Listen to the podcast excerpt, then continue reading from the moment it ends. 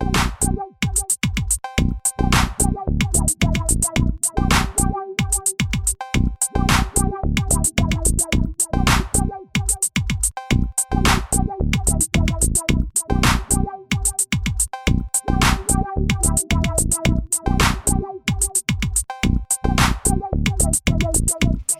Creed est une franchise de jeux vidéo qui a vu le jour en 2007 et qui s'est rapidement transformée en propriété intellectuelle massive lorsque la série s'est vue adaptée en film, en bande dessinée, en roman et sous plusieurs autres itérations.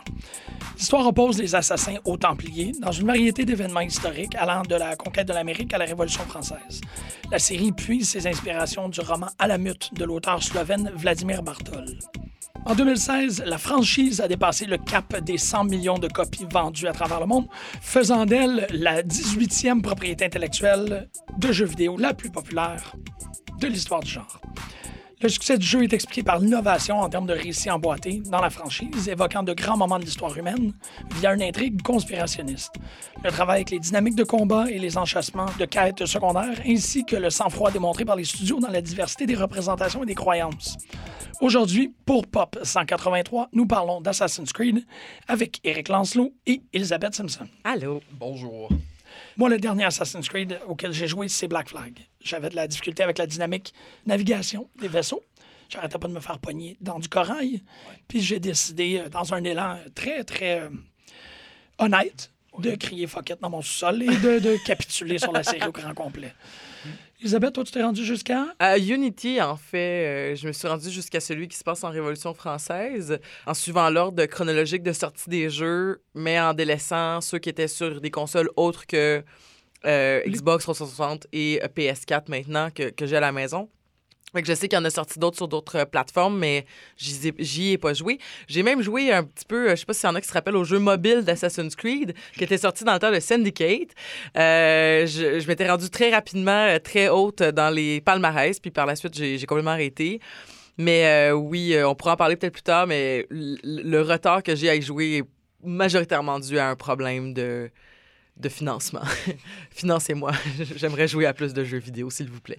Et toi, Eric? Euh, ben, j'ai une grande histoire avec les jeux vidéo. tu sais. Travaillé dans un microplay pendant 5 ou 6 ans, ce qui fait qu'au moment où les Assassin's Creed sortaient année après année, on s'entend que les discussions euh, véhémentes et pleines, euh, disons, de passion euh, souvent mal placées, donnaient lieu à une remise en question de achetais-je ou n'achetais-je pas Assassin's Creed? Suis-je prêt à me faire détrousser par des bandits de grand chemin? Ben là.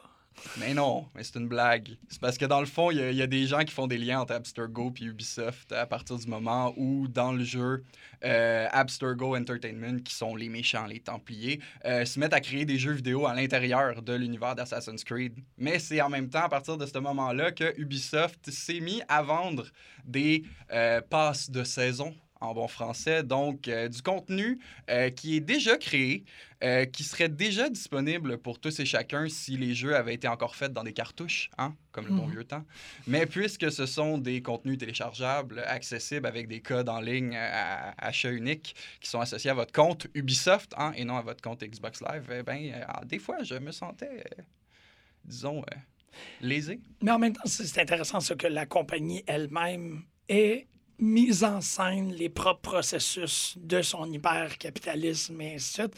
Ce qui fait en sorte que, oui, effectivement, il y a comme une ouverture à la pointe, mais il y a quelque chose dans, dans, dans, les assassins de très métatextuel. Le jeu est toujours à l'intérieur du jeu. On est toujours, mais en fait, dès le début, puis c'est à peu près. Ben, en fait, je vais me limiter à ça, les, les trois premiers, qu'est-ce qu'on appelle la trilogie d'Enzo? Enzio, pardon. Ezio. Ezio. Ouais, Ouais, T'as oublié Altaïr aussi. Ouais, il y a Altair. Oui, c'est vrai. Quelques, quelques détails m'y échappent. Les Ouais. détails quand même fondamentaux qu'on connaît assez bien, c'est ça, c'est ses origines, notamment avec le, le créateur ou le Ouais. concepteur, Ouais. Patrice Desilets, Ouais. qui est devenu euh, une figure assez importante via cette franchise-là. Euh, Avant même, Avant même, Oui, c'est lui qui était à l'origine euh, le concepteur des Prince of Persia. Euh, dans le fond, Assassin's Creed était censé être à la base à- à- c'était censé être Prince of Persia Assassin, qui était un spin-off dans lequel les assassins au service de la royauté devaient euh, remplir des missions. Donc, euh, tous les éléments de furtivité étaient déjà réfléchis. C'est juste qu'Ubisoft, ne voyant pas assez de Prince of Persia à l'intérieur de la franchise, n'a pas donné le go pour y aller. Mais Patrice euh, Desilets s'est dit, ben là, on va se faire une franchise au complet, en renier Prince of Persia et créer euh, Assassin's Creed. Euh, déjà dans les années, euh, je pense que c'est au début des années 2000, en 2003 qu'il y avait eu l'idée, donc ça a pris environ 3-4 ans avant que le premier Assassin's Creed sorte. Mhm. puis dans le fond, à partir de là, c'est là que les éléments de jouabilité principaux ont été vus. Là. Je peux en nommer quelques-uns. Mais je sais pas pour vous, mais moi j'ai vraiment un souvenir vraiment cristallisé, en fait, d'une femme d'Ubisoft qui était venue parler d'Assassin's Creed euh, à, tout le monde en parle. Je sais pas si ça Raymond, hein? Bon, ben voilà. Bon, ben mm-hmm. c'est, en 2006. Euh, donc, comme, comme on a dit plus tôt, euh, j'ai vraiment le souvenir là, de, de, cette personne-là qui vient puis qui parle d'un jeu qui va avoir des. des, des, des, des, des, graphiques à couper le souffle, où est-ce qu'on voyait justement les, les premiers, les, les, premières images de ce qu'on va appeler la, voyons, la synchronisation lorsqu'on est haut dans une tour et qu'on peut et qu'on voit où est-ce qu'il y a un aigle qui est présent et qui va nous, euh, nous permettre de pouvoir scanner une partie de la map et de, et donc des parties de la map ou des items ou des, euh, des missions puis tout ça.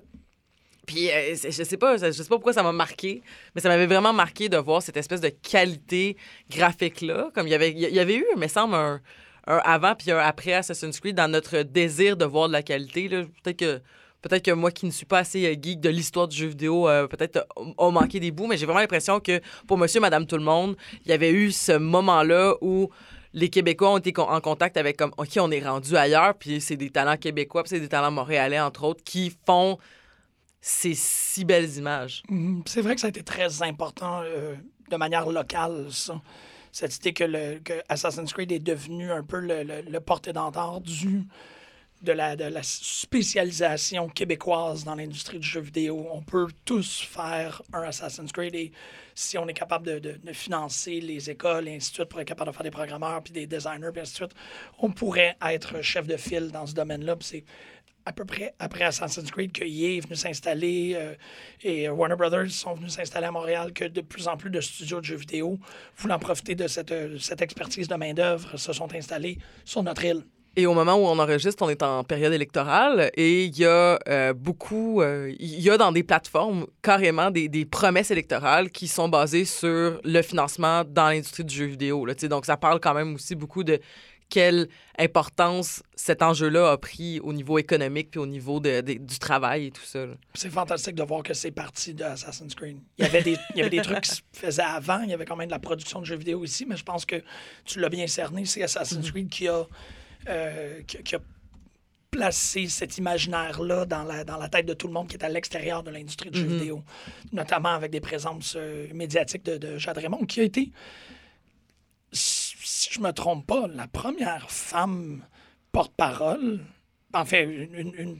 employée d'Ubisoft qui travaillait en tant que gestionnaire de projet, si je me rappelle bien, mais qui a été mis à l'avant-plan comme étant quelqu'un qui euh, coordonnait ce projet-là. Il n'y avait, pas de femmes, puis même qu'actuellement, il n'y en a pas tant que ça. Mais euh, je pense que le mot euh, pionnière devrait, devrait être utilisé quand on parle de Jade Raymond. Tout à fait. d'accord. Bien mieux.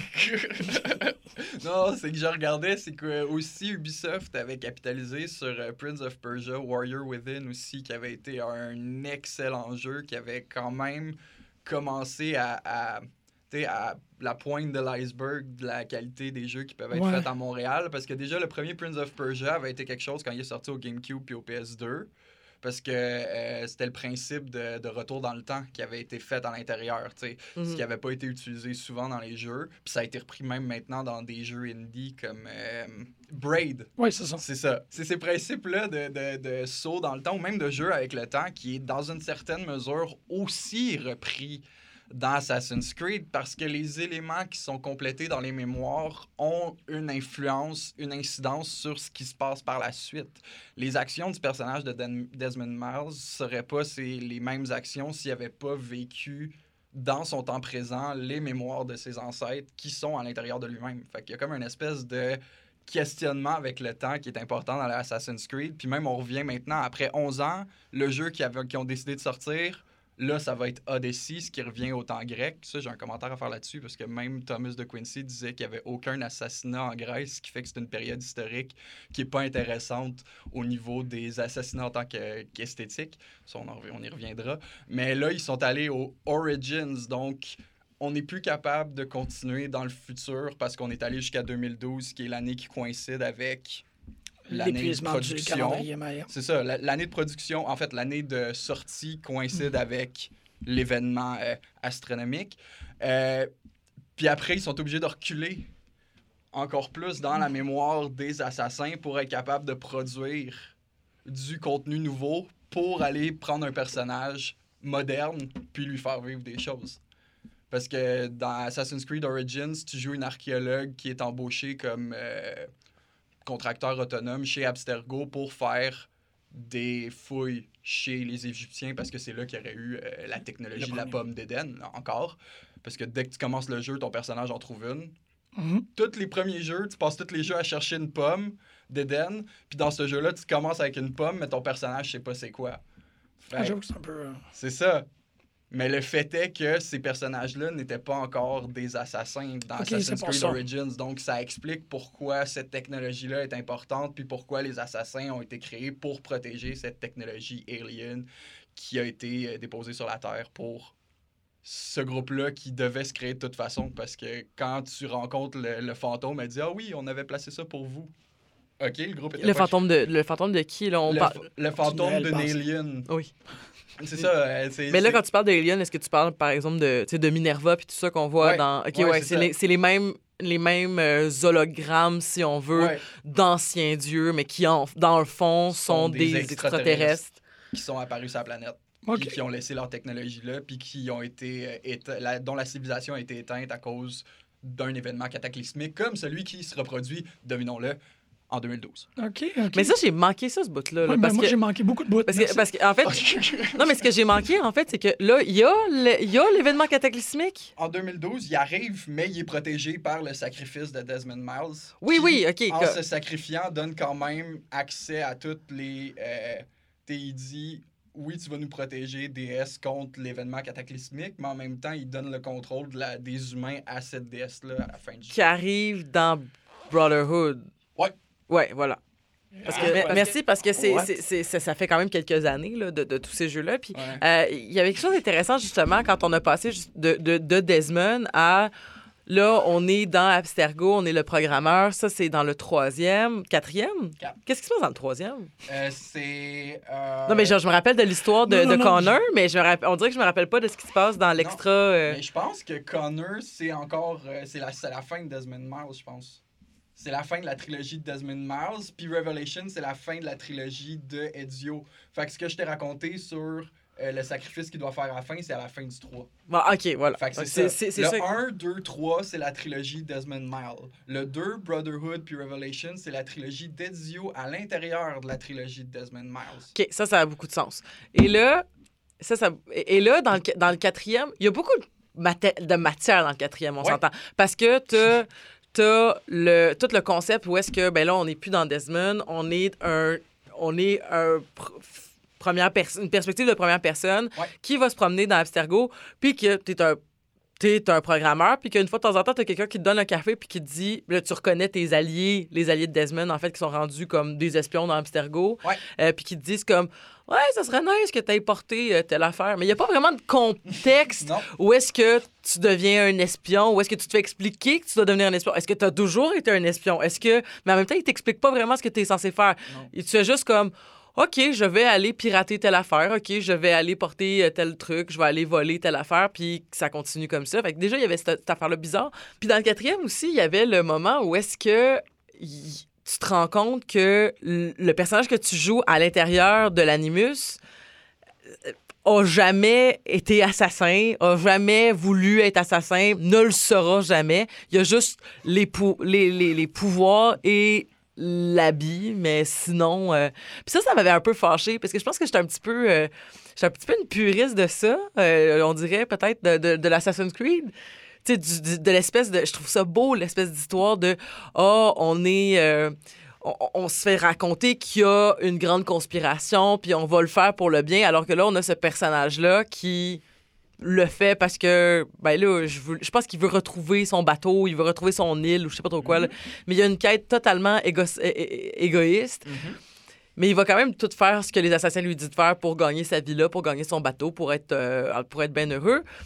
Puis là, on a, mais en même temps, on a dans Unity le retour à cette espèce de purisme-là. Et là, tout d'un coup, ça m'a tellement tapé ses nerfs de faire comme Ah, OK, euh, je te le dis que c'est ça qu'il faut que tu fasses. Ben, OK, ben, c'est ça que je vais faire. Puis là, c'est comme Ah, on se cassera pas le basic. Il faut que tu deviennes un assassin parce que c'est ça, parce que c'est dans ta lignée, parce que c'est réglé. euh, c'est tout, c'est tout ce qui peut se passer.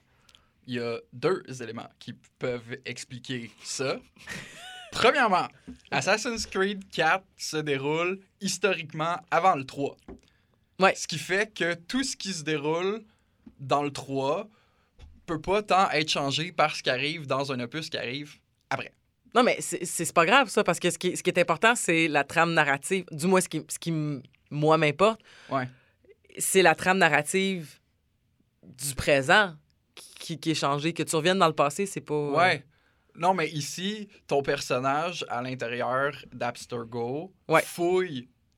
Narrativement, dans le global, ça fonctionne. Parce qu'Abstergo a créé ses jeux, demande à des personnes qui ne s'y attendent pas de fouiller dans les mémoires de, de personnes.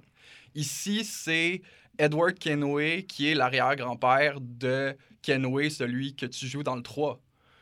Donc, ce qui arrive, ce que tu fais a du sens par rapport à Abstergo et non par rapport à Assassin's Creed. Il aurait dû appeler ça euh, Abstergo 4 Black Flag plutôt qu'Assassin's Creed 4 Black Flag parce que à partir de ce moment-là, Black Flag, t'as beaucoup plus euh, accès à ce qui se passe chez Abstergo parce qu'aussi t'as le Assassin's Creed Rogue qui est où tu deviens un assassin qui va voir comment les Templiers fonctionnent.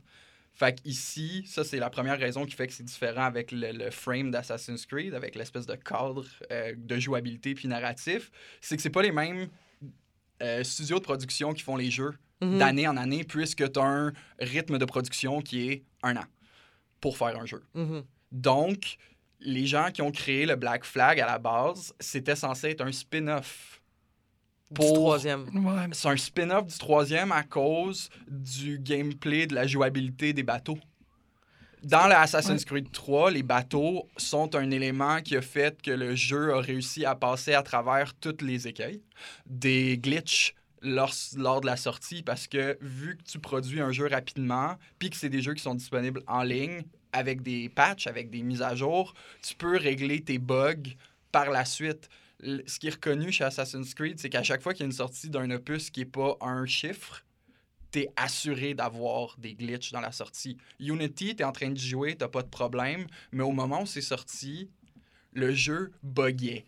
Tellement! oh! Mais ça, c'est à cause des, c'est des contraintes de production. C'est ça. C'est que ce qui fait que t'as peut-être pas aimé Assassin's Creed 4 Black Flag parce qu'il n'y avait pas assez d'histoire d'Assassin's Creed, c'est que c'était pas censé être un opus principal de la Ouais, série. C'est pas l'histoire qui l'a amené au devant de la série, c'est sa jouabilité de pirate. Parce qu'Assassin's Creed 4 est reconnu comme un des meilleurs simulateurs de pirates. C'est comme le Pirates of the Caribbean des années 2000 qui est jamais sorti, qu'on attendait tous.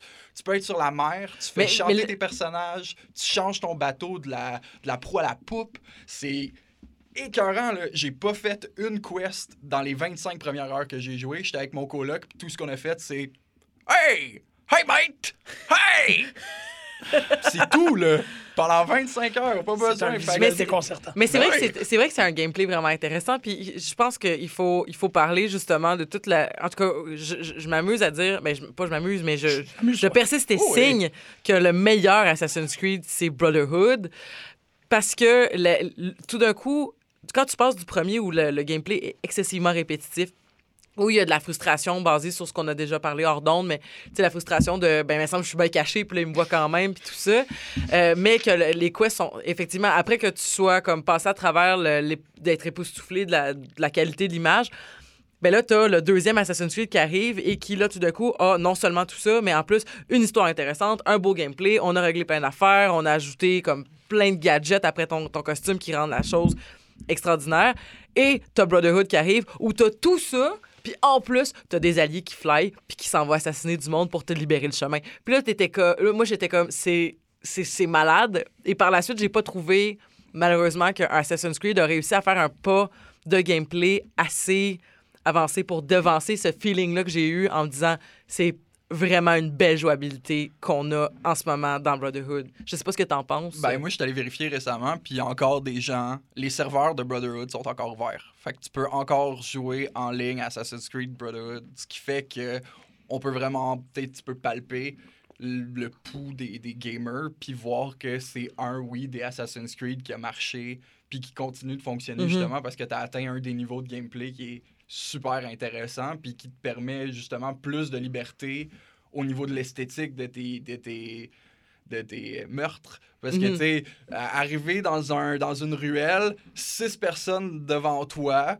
un endroit où tu penserais jamais survivre, tu- en deux boutons, t'en élimines quatre parce que t'as quatre assassins qui descendent des toits pour les tuer, ce qui fait que tu te ramasses face à face avec ta victime.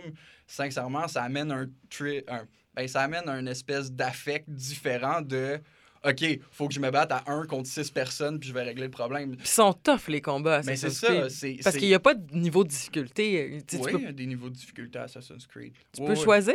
Maintenant, ce qu'ils ont fait, ce que je disais, euh, j'ai mis en commentaire quand j'ai commencé à jouer à Assassin's Creed Origins, j'avais l'impression de jouer à Diablo. Euh, t'es rendu avec euh, du dommage par seconde sur tes armes, t'es rendu Mhm. avec de la durabilité sur tes boucliers, euh, faut que tu, euh, désolé le terme, mais faut que tu farmes des Ouais. objets pour pouvoir améliorer tes, tes bracelets ton armure parce que c'est pas des affaires que tu achètes, c'est des affaires que tu, euh, que tu augmentes avec des, des, des objets que tu trouves, euh, mettons, sur un crocodile que tu tues, euh, sur, euh, sur un, un pauvre bouc qui avait croisé ma route, sur une dune, tu sais, c'est comme... Mhm. c'est- C'est la triste histoire. là. Le, seul, le seul animal qui est pas mal traité dans ce jeu-là, c'est l'aigle. Puis c'est pas mal Ouais. tout. Malgré qu'il me sert beaucoup, là, parce que dans le nouveau Assassin's Creed, ils ont enfin utilisé le Eagle Vision correctement. C'est plus euh, toi qui pèses sur un bouton, ben, ça existe encore, là, qui fait une espèce de scan de l'environnement. comme Ouais, si où tu vas une voir en robot, rouge là. ou des en, en- Exactement. en Mais doré. maintenant, pour faire ça, faut que tu prennes le contrôle de l'aigle en vue objective du haut des cieux. Puis que tu ailles voir toi-même. faut que tu fasses la vigile toi-même avec l'aigle. Plus tu synchronises ton personnage, plus ton aigle peut voir loin. Ce qui fait qu'à la fin du jeu, tu peux quasiment prendre ton aigle de la première ville puis voir au fin fond de la carte qui doit faire des centaines de kilomètres. là. C'est Mais comment tu peux expliquer que genre tu réussis à voir à travers les yeux d'un aigle? Je sais pas comment tu veux expliquer que les mémoires sont euh, synchronisées à l'intérieur de tes Ben ça, il y, avait, il y avait ça dans Dune, là. Je suis Ouais. comme plus prête à le, prendre. Le payotte. Ouais, le Payotte. payotte. Ok. Mais ça ressemble beaucoup à ce qui est fait dans Game of Thrones avec ceux qui, leurs yeux virent blanc puis ils sont capables de. Effectivement. Mais là, tu vois, un, un des trucs que- que- qui, qui est saillant dans ce que vous dites, c'est qu'on dirait que Assassin's Creed, c'est une franchise qui se perfectionne. En fait, qu'au début, il y avait une grande ambition et, bon, la technologie de l'époque, donc pas peu de moyens, mais peut-être pas les moyens de leur ambition. Donc, un gros travail à la fois sur la généalogie, mais aussi sur l'histoire. Ouais.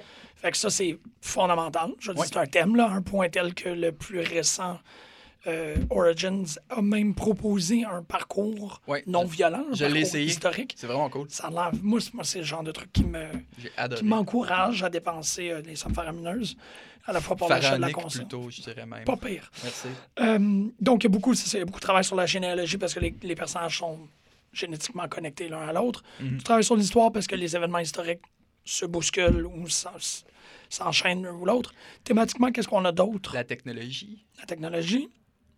Ben, je voulais revenir sur l'histoire, en ah, fait. ben, on, on m'excuse. Euh, ça m'a fait penser, tu sais, on parlait en fait euh, de, de la capacité à un moment donné à ce que l'histoire, il y a, y y des limites à ce que l'histoire peut, peut, peut nous offrir comme occasion, mais en même temps, parce que dans, mais du moment où tu es capable de tout expliquer les liens, parce qu'il y avait le personnage du chercheur qui, qui accompagne Desmond, le, le grand blond, là, Ouais. euh, qui est comme l'équivalent d'un genre de, de de Brad Spitfire, là, comme on dirait que personne l'aime. Là. Voilà. Puis, euh, non, mais. Ouais, ouais, non, c'est la meilleure. euh, Puis euh, ce personnage-là, justement, qui dit à un moment donné à Desmond, genre, on, on a des preuves qu'il y avait des assassins dans tel puis tel. euh, tu sais, comme, puis il y avait aussi des preuves que Marco Polo était sûrement un assassin, puis tout ça. Puis c'est comme, pourquoi ils n'ont pas encore été chercher ça alors qu'ils ont planté les idées dans, dans, dans, dans les films, dans, dans les opus, dis-je, précédents? Euh, ce qui arrive, c'est que vu qu'il faut que tu prévois tes jeux d'avance, c'est comme que, euh, comme je disais en hors à propos d'Assassin's Creed Unity, c'est qu'il a été pensé en même temps qu'Assassin's Creed 3. Ce qui fait que Les développements se font les en parallèle, développements ils se font en parallèle. Fait que des fois, une idée qui est lancée dans un jeu aura peut-être 5, 6, 7 ans à être développée pour ensuite être sortie dans l'espèce de calendrier de développement qui se donne. Mhm. Fait que c'est pour ça que des fois, tu peux voir des espèces d'aller-retour entre euh, Ah, 1886 Londres, Ah, la Révolution française, Ah, OK, mais là, on va faire la Révolution américaine. Oh! mais tu sais, ce type de saut dans le temps, les seuls qui sont euh, peut-être concis, ça a été euh, Altair, après ça, Ezio, tu sais, ça suit. Après ça, le 3, ça va parce que t'es dans l'ordre chronologique des événements racontés à l'intérieur de la à l'intérieur du jeu. Mais c'est après ça que ça ça a chiré comme ils disent. Mhm. Black Flag parce qu'il était censé être un spin-off puis qu'il n'a pas été un spin-off. Mais à partir de là ils se sont dit ok ben on a déjà on a déjà brisé le continuum qu'on utilisait. Fait que pourquoi pas à cette heure juste jouer Mais je à- trouvais ça quand même intéressant d'avoir la, la- tu sais, d'avoir la, je sais pas, le- l'espèce de. C'est sûr qu'il y a un avantage à ce qu'on fasse plus l'histoire chronologique parce que au niveau mettons de ce qui se passe à l'époque moderne. Ouais. Parce que tu sais de, de jouer un personnage qui a de l'impact dans Abstergo mais sans vraiment être avoir sa propre histoire, être un petit peu un n'importe qui. Mais justement, tu sais, ça peut régler bien des problèmes de tu peux t'imaginer que cette personne-là peut avoir n'importe quelle euh, caractéristique. Merci. Euh, ça peut être euh, ça peut être un homme, une femme, une personne non binaire. Ça peut être une personne en, en- mobilité réduite. Ça peut être n'importe qui, tu sais, dans un sens, parce que c'est c'est- c'est- c'est juste quelqu'un qui parle pas puis qui se fait dire des affaires puis qui va faire les affaires. Mais en même temps, je trouvais que c'était quand même intéressant de, de, de jouer cette espèce de double personnalisation-là avec. Mais est-ce que ce serait pas en même temps une espèce de mise en abîme du joueur en tant que tel quand il commence à jouer à Assassin's Creed aussi, tu sais? Il te demande fouille les mémoires Mhm. quand tu joues au jeu. Fait que le fait de te mettre en scène en tant qu'une personne qui doit jouer au jeu, moi, ça m'a fait reconsidérer ma place en tant que joueur au moment où j'ai commencé le jeu. Mhm. D'un, parce que c'était à Montréal. Moi, je voyais, je voyais le stade olympique de mon appart. Je suis dans Abstergo Entertainment. Puis je le vois parce qu'Ubisoft était comme à 4-5 coins de rue de chez nous. Là. Fait que juste d'avoir la ville de Montréal recréée à l'intérieur d'un jeu dans lequel je dois jouer à un jeu. Et c'est super méta aussi, Ben parce oui. que, mais c'est super méta parce que du moment où est-ce qu'en plus que tu vois que dans Abstergo Entertainment, c'est pas des assassins qu'on a, qu'on a en, en- en première, euh, euh, comme en, en- en rôle principal, mais c'est les Templiers Ouais. qui, qui démonisent les assassins, ça devient super méta. Puis là, tu te dis comme. Y a-tu comme une conspiration qui pourrait même être sortie de, de, de l'univers euh, de- tu sais, extra-diégétique ou est-ce que, dans le fond, depuis le début, on va vous piéger pour comme que vous avez joué les mauvaises, les mauvaises personnes Ouais. depuis le début? Ça se Ouais. pourrait. Ouais. Ça se pourrait, tu sais. ça. Mais bon, C'est toi le méchant. c'est toi le méchant depuis le début. Ça, se- ça se pourrait. Là, vous avez peut-être comme prévu la conclusion de cette franchise-là, si ces conclusions arriveront. Mais il y a comme. Je trouve ça intéressant ce que vous dites parce que surtout, comme comment est-ce que vous traitez ces jeux-là comme modulaires? C'est comme, faut comprendre cet aspect-là de l'histoire et tout. Puis quand on l'applique au domaine du jeu vidéo, qu'on sait qu'il est un, qui est un modèle qui se révolue beaucoup, Ouais. je ne pourrais pas concevoir qu'il y ait quelqu'un actuellement, ou du moins, ça serait pour moi un- un- une, une exception, cette personne-là, qui joue à Origins, qui est charmé, puis qui décide de retourner à Assassin's Creed 1. Tu sais, on, on dirait que Ça serait tellement un coup dans les dents, là, parce que t'as as accès à, à la fine pointe de la jouabilité de 11 ans de recherche, même plus qu'11 ans de recherche. Mais c'est c'est le Mais- principe du rétro gaming. Mais c'est ça, mais, mais, mais c'est pas assez loin pour être du rétro gaming. Mais il y a tellement des éléments cruciaux de l'histoire qui sont Ouais. présents dans ce, ce chapitre-là que ouais. y a comme un un problème, il y a une dissonance. Ouais. En entre la même vitesse temps- du jeu vidéo puis le, le- En même temps, on revient, je vous inviterai à aller écouter un épisode des Amazones euh, où est-ce qu'on parlait de, de visionnement de jeux. Puis, euh, dans le fond, ouais, ça serait très pertinent dans ce cas-là d'aller regarder des let's play c'est vrai. euh, pour pas avoir cette frustration-là. Absolument. Euh, Très bonne, très bonne idée. Puis parce que parce que de toute façon, c'est pas euh, c'est pas des histoires ouvertes là, c'est très linéaire. Fait que Ouais. tu peux jouer les quests dans l'ordre que tu veux, mais dans tous les cas, tu vas te rendre au même point à la fin. Mhm. Ouais. Fait que ça ça ça change rien pour ce bout-là. C'est plus au niveau du trip de jouer troisième personne, escalader des affaires, euh, passer des, des comme passer des casse-têtes euh, de OK, ben là tu vas ouvrir telle affaire puis tu vas sauter sur telle poutre, puis tout ça. Donc, c'est cette espèce de trip-là qui, moi, me fait vraiment triper dans Assassin's Creed. J'aime mieux ça que euh, peut-être plus les aspects qu'on pourrait rejoindre à Splinter Cell, qui est les assassinats, on doit cacher les corps, on doit pas se faire pogner, puis tout ça. Moi, c'est c'est- personnellement, j'aime mieux les cascades et les escalades que le bout. euh, on, on va s'occuper d'un d'un corps, puis tout ça, pour... euh. C'est vrai qu'il y a certains éléments de furtivité qui sont obligatoires dans Assassin's Creed, mais tous les assassinats qui sont donnés comme élément principal de quête, tu peux y aller à la Rambo. Là. Oui, oui, tout à fait. Il n'y a rien qui t'empêche. là. Oui, Moi, mais- j'ai commencé Assassin's Creed Origin, puis je me, ils m'ont pointé, la- ils m'ont pointé mon- ma, ma cible, puis j'ai fait, je n'arrête pas, tant et aussi longtemps que je suis pas rendu dans sa face. Là. Puis j'ai- j'ai juste couru. je- non, je suis rentré par la porte principale. Le premier m'a dit Hey, what are you doing there? Une dague d'en face. Puis là, j'ai continué à marcher tranquillement, pas vite. Puis à chaque fois que quelqu'un me disait Hey, qu'est-ce que tu fais là? J'ai répondu avec ma dague. Puis ben, je suis rendu au dernier gars qui, qui est en train de manger. Puis j'ai juste. J'ai pris le temps de le déranger dans son lunch pour me battre Mhm. avec lui parce que je trouvais ça chien de me faire tuer en bouffant un sandwich. Tu sais, il y a rien. de- Oh, tiens, quel bon. Non. Mais tout à fait, c'est pas- pour ça. Puis cette espèce de côté-là de, de jouabilité qui peut être justement dans la furtivité ou dans le Rambo, c'est c'est intéressant parce que des fois, ça va te rendre des scènes il y en a certaines qui sont super difficiles à arriver, euh, à arriver juste à pouvoir écouter une conversation. Puis là, des fois, c'est tuer le plus gros méchant du jeu, puis c'est comme tac, tac, tac, puis c'est fini. C'est terminé. Fait que c'est- vrai que cet aspect-là, c'est important. Euh, mais oui, c'est vrai que cet aspect-là, c'est important. Mais tu vois, c'est drôle parce que, euh, encore, moi, je, je- fais beaucoup de millage sur ce- cette idée-là que Ubisoft se perfec- perfectionne la franchise au fur et à mesure. Et un des trucs que j'ai remarqué, c'est, euh, par exemple, pour prendre la franchise Far Cry, qui est un jeu à la première personne, euh, beaucoup plus de. C'est du coup de fusil dans la jungle, dans des euh, contextes sociopolitiques assez tendus. Ben, on s'est retrouvé à avoir l'émulation ou la translation de certains des processus d'Assassin's Creed dans ce jeu-là. Notamment l'idée que tu montes une tour, tu regardes autour, puis là, tu as toutes les petites side quests qui apparaissent. Fait qu'au-delà du fait, c'est un peu pour revenir sur ce que tu disais par rapport à, à vouloir continuer l'expérience Assassin's Creed, mais se retrouver à Uncharted.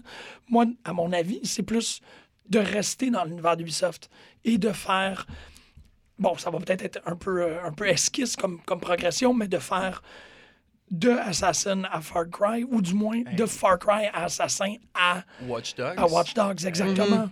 Où Tout est assez. euh, c'est drôle parce que les, les progressions de complications sont aussi là. tu sais. Far Cry est le jeu qui est le plus Ramboisable. Assassin's Creed, qui est un Rambo tiède. Ouais. À Splinter, euh, pas à Splinter Oh, Cell, ah, à Watch Dogs, qui est là, un full-on, comme faire attention à, au numéro de téléphone que tu composes. Ouais. Fait que peut-être de rester même dans l'écurie Ubisoft nous permet de voir comment est-ce qu'ils ont travaillé ces idées-là de game design. Ah, Ouais, mais tout à fait. Abstergo Entertainment existe dans Watch Dogs, puis le système Ah informatique utilisé dans Watch Dogs est dans c'est le système informatique utilisé par Abstergo, donc c'est des univers diégétiques connexes. Ça, c'est intéressant, je ne savais Ouais, pas. Ben oui. Puis, oui. ben, pour revenir sur. euh, parce que j'ai- je t'ai coupé. je viens, de, re- je viens de, de me rappeler qu'il fallait que je parle de toute cette espèce de développement personnellement que, j'ai eu, je pense, avec euh, le premier Assassin's Creed, euh, que j'ai pas terminé parce que, comme je dis, gameplay euh, trop frustrant et très répétitif. Mais à partir du deuxième, là, où vraiment l'aspect des side quests, Mhm. là, tu dis je vais toutes les trouver, les glyphes. M'a toutes les trouver, les maudites plumes. M'a toutes les trouver. Les... Puis, puis là, à un moment donné, là, tu te rends compte, là, puis... En tout cas, puis là, c'est tout un autre aspect qu'on pourrait passer bien du temps, puis on en a même parlé à l'émission. euh, euh, encore une fois, je, je- je ramène à, à- à- aux. Amazones. Mais euh, c'est quelque chose qu'on a beaucoup parlé de est-ce que vouloir finir le jeu à 100% si ça implique d'aller regarder des gameplays, d'aller lire des walkthroughs. Est-ce que c'est triché? Est-ce que c'est pas justement essayer d'aller débloquer tout l'aspect du jeu pour le rendre le plus complet vu que tu as payé pour de toute façon? Puis, Tu sais, c'est comme. C'est un bon argument, ouais. C'est l'histoire complète des collectatons. qui appellent. Ouais, ouais. Puis le complétionnisme. Le, euh, complé- le qu'on- complétionnisme. Hein? Qu'on avait dans, qu'on avait dans Ouais. Assassin's Creed, quand tu trouvais tous les glyphes, ça te débloquait des, des, des puzzles. Puis en trouvant les puzzles, ça te débloquait des bouts de vidéos. Puis quand tu avais trouvé tous les vidéos, tu voyais Adam et Ève qui couraient dans un monde euh, un- Futuriste. futuriste. Ouais, tout à Qui fait. est dans le passé. Qui est dans le passé. Ouais. Vous me mélangez Ben, c'est vous c'est le principe de, dans l'ancien temps, il y avait des civilisations extraterrestres qui avaient des technologies plus- beaucoup plus grandes que les nôtres. C'est l'espèce de trope qui est repris. c'est Gods of Eden. c'est Gods of Eden. Ouais, ben, tu sais, c'est la pomme d'Eden. Je veux pas. euh, Ouais, ben, ok. Mais dans les faits. Je- dans, dans les faits, tu continues un conflit éternel, euh, tu trouves pas de solution. Tu sais, tu fais juste protéger une pomme. Au final, tu fais, tu trouves pas de solution pour mettre fin aux Templiers, puis les Templiers seront toujours plus forts que toi. Ah, ça m'a fait penser à intéressant. ça m'a fait penser à Black Panther cette affaire-là. Ils se battent pour une technologie qui doit pas tomber dans les mains d'autres personnes parce que ça va changer la manière avec laquelle le monde roule déjà. Mhm. Et là, et c'est cet éternel conflit Mais technologie. Mais c'est vrai qu'il y a- quelque chose avec les Templiers qui est quand même un peu. euh, il y, a- il y a une fois qu'on offre quand même à la mission des assassins parce qu'au final, c'est. Il faut pas que les Templiers aient la pomme parce qu'il faut pas qu'ils soient plus puissants parce que ce qu'ils veulent, c'est contrôler le monde. Mais Ouais. dans les faits, En assassinant du monde politiquement, qu'est-ce que tu fais? et dans les faits, les, les Templiers, parce que les assassins restent comme. On, on- on les décrit même dans le, dans le futur avec Desmond, son père aussi qui était assassin, puis tout ça. C'est des gens de l'ombre, c'est des gens qui font pas. Tu sais, qui sont aussi. qui semblent venir d'un milieu comme pas très. Non, de, qui, ont- qui semblent pas avoir le pouvoir. Mais pourtant, je veux dire, les Templiers. On dit, ben ils sont placés politiquement partout, ils ont accès à l'argent, ils ont l'accès aux technologies, c'est eux autres qui ont même des moyens de contrôler la pensée puis l'histoire avec des jeux vidéo.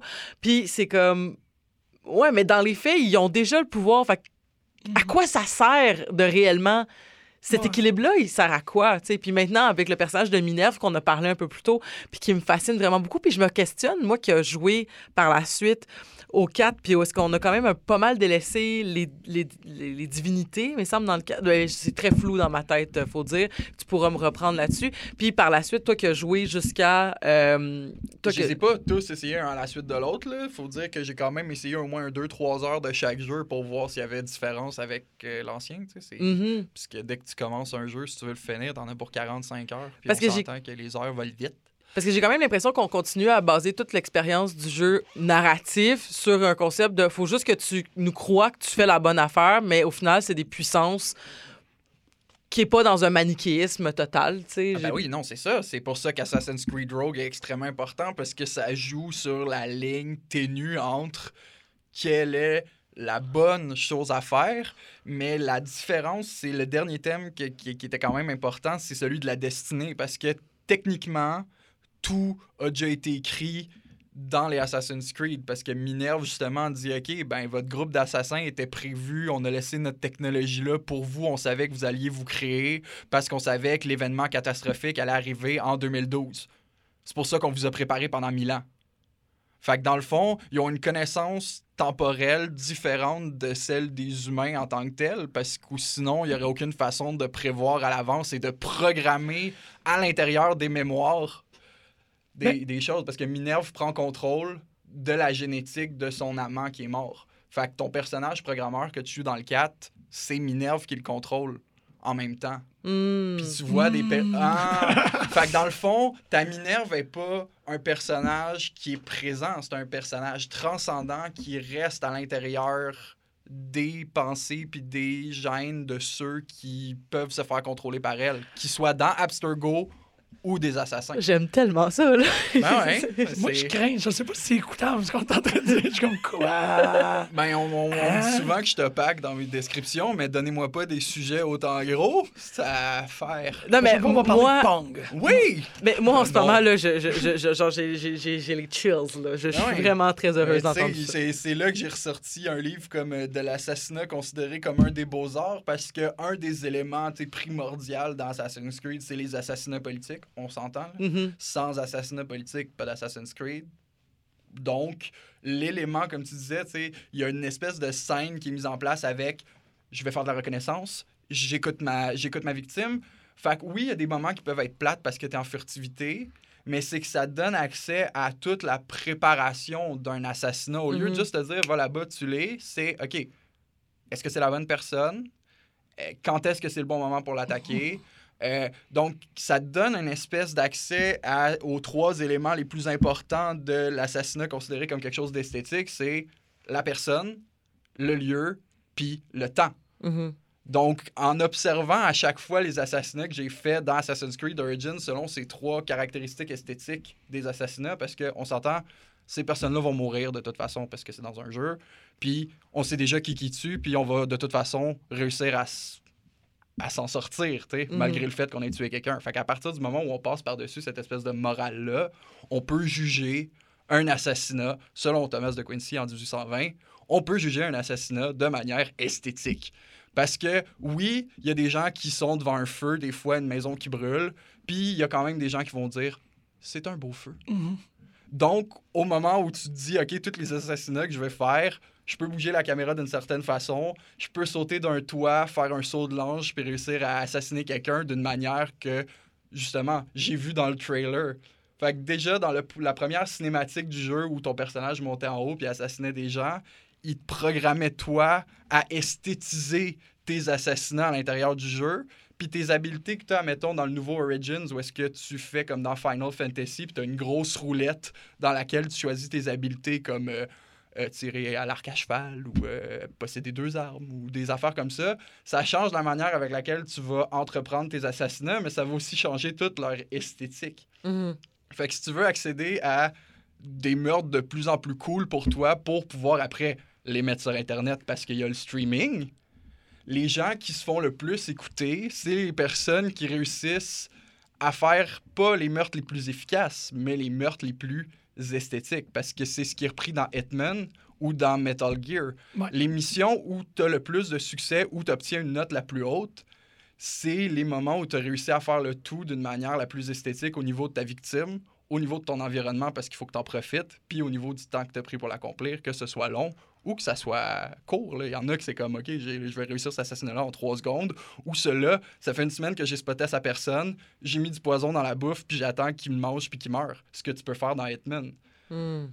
Fait que là, t'as une espèce de, de, de jeu, non pas avec je vais compléter le jeu, mais regardez-moi faire un assassinat qui va vous épater au point de vous dire genre, hey, j'aimerais ça, moi, faire des, des trucs comme ça, moi, Assassin's Creed.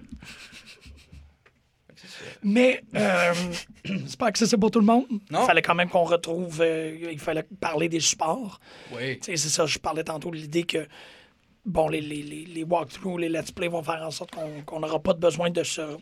de retourner en compatibilité puis d'aller euh, se racheter une. C'était Xbox initialement, ça a commencé sur Xbox? C'est Xbox commencé sur 360. 360. Ça a commencé sur 360. 360. C'est rétro-compatible, ça, par exemple. La Ah Xbox oui. 360 est rétro-compatible sur la Xbox One. Puis même, ils ont fait euh, le Ezio Collection au PS4 puis au Xbox One. Ben oui, tous les Ben, jeux qui étaient... Ben oui, il faut que tu payes. Ou vous allez à la BANQ, où vous avez droit de louer 5 jeux pendant 3 semaines avec trois renouvellements, ce qui vous fait une économie d'au-dessus de 345 si jamais vous êtes de ceux qui vont dans des magasins pour louer vos jeux à un montant ridicule par semaine. Je vous dis Ah ça ouais. comme ça, Jans. C'est comme ça que j'ai joué à Assassin's Creed Origins et ça m'a coûté Ouais, mais c'est ça. rien du tout. C'est une belle euh, alternative pour Elisabeth, ce que tu disais en introduction. Tu es un peu. Mais que j'ai que j'ai dit que j'allais finir par parler, puis finalement qu'on n'a pas parlé, effectivement. Non, on mais, on peut en parler là, mais tu sais, je veux dire, c'est- c'est- ça reste que euh, il y a euh, une relation quand même que, tu sais, c'est- le, le, le, le jeu vidéo peut être un luxe, dépendamment de à quoi tu décides de jouer.